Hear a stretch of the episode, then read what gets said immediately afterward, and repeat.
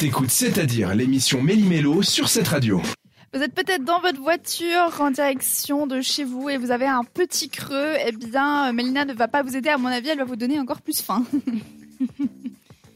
Alors, euh, les bonbons, on les connaît tous. Qui rêve pas de manger des bonbons? Les gens qui n'aiment Oui. pas les bonbons? Peut-être. Oui. Donc, les origines des bonbons remontent à longtemps, en arrière, à l'Empire romain. Étaient fabriqués à partir de miel et de noix.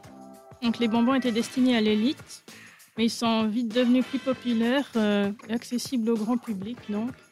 donc, les bonbons sont devenus plus populaires au XVIIIe siècle, lorsque la production de sucre a augmenté et que les fabricants de bonbons ont commencé à augmenter les, les, euh, Les quantités, les euh, de sucre. oui, et les arômes et les formes.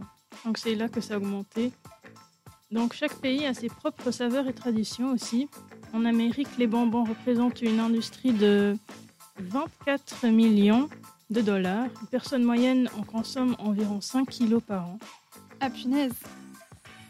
Et au Japon, la fabrication de bonbons est une forme d'art, d'art ancienne. Les bonbons sont offerts euh, lors d'occasions spéciales. Et, et au Mexique aussi, les bonbons sont souvent aromatisés avec des piments et du citron vert.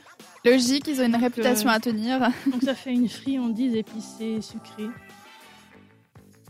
Et donc, euh, juste une dernière chose pour, euh, pour finir, c'est l'hormone du bonheur. Donc après avoir consommé des sucreries, l'humeur s'améliore et puis l'explication est pour que beaucoup de ces aliments contiennent des, des acides aminés, aminés pardon, favorisant la production de sérotonine, l'hormone du bonheur.